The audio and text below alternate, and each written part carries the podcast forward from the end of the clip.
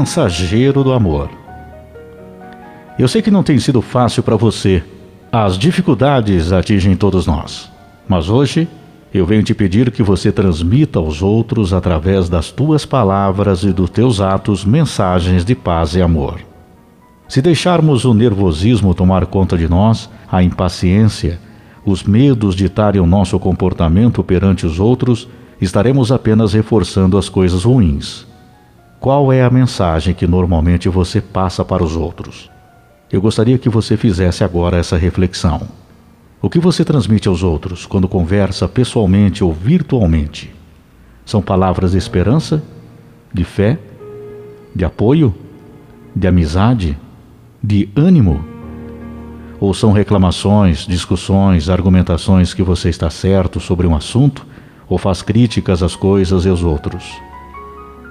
Parou já para pensar sobre isso? O que você transmite aos outros? Você mesmo com problemas procura ser otimista?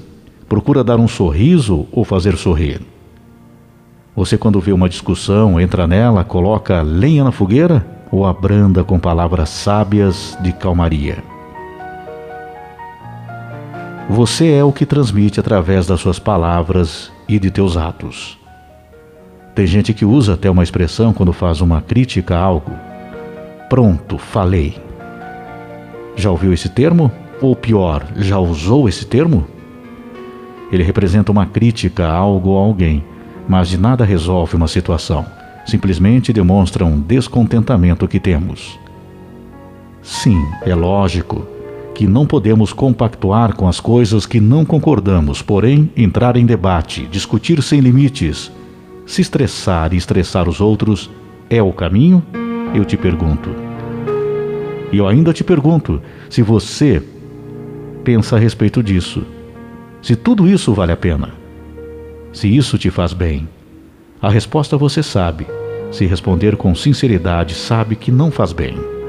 A discussão, o debate sobre qualquer assunto relevante pode acontecer até, desde que seja em prol de uma melhora, mas envolvendo respeito e objetivos de melhora real, e não de ego e vaidade para mostrar que está certo e o outro está errado, que é o que acontece na maioria dos casos.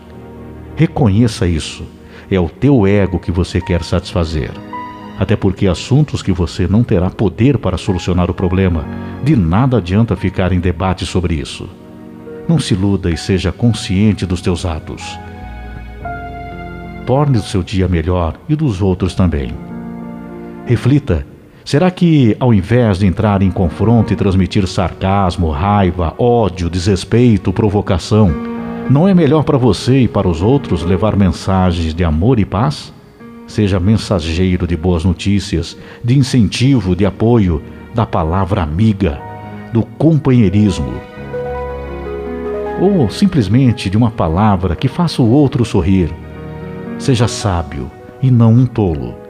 A sabedoria está em ter uma opinião sobre algo, analisar e chegar a uma conclusão, mas ao mesmo tempo compreender que outra pessoa pode ter uma opinião diferente, que tem uma visão de outra forma, que às vezes nós mesmos não entendemos. Da mesma forma que ela não nos entende. O que é claro, óbvio para mim, pode ser uma incógnita para outra pessoa pode ser incompreensível, pode ser até ilógico. Mas quem está certo? Eu te respondo: pode ser eu, ou outro, ou você, ou um grupo de pessoas, ou ninguém. A sabedoria está em saber sempre se questionar se eu realmente sei sobre isso. E não questionar o outro, porque quem tem que fazer isso é ele mesmo, com ele. O filósofo grego Sócrates teria dito esta frase: Só sei que nada sei. Ao proferir a frase Só sei que nada sei, Sócrates reconhece a sua própria ignorância. O filósofo negava o posto de professor ou grande sabedor de qualquer conhecimento.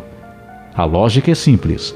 Ao afirmar que nada sabe, ratifica o fato de que também nada tem para ensinar que o aprendizado de cada um parte de cada um, que podemos orientadores, portadores de conhecimentos básicos, mas a formação de uma opinião sobre um assunto parte do nosso interior e devemos respeitar o outro e mais. Fazendo dessa forma, reconhecemos que somente Deus é portador de toda a sabedoria. Então, quando transmitimos raiva através de uma opinião, estamos sendo presunçosos que somos portadores do conhecimento e não é assim. Então, seja um mensageiro do amor ao próximo. Leve ao outro o que você gostaria para si mesmo. Transmita a palavra amiga, o incentivo, o apoio, a irmandade, mesmo para aquele que você não concorda. Se você critica alguém por ser radical ou defender tanto uma opinião, não faça o mesmo. Senão você estará sendo igual ao outro, apenas com opinião inversa. Simples, não é mesmo? Parou para pensar sobre isso? Tem humildade em reconhecer que está errando e vai mudar isso? Seja um mensageiro do amor.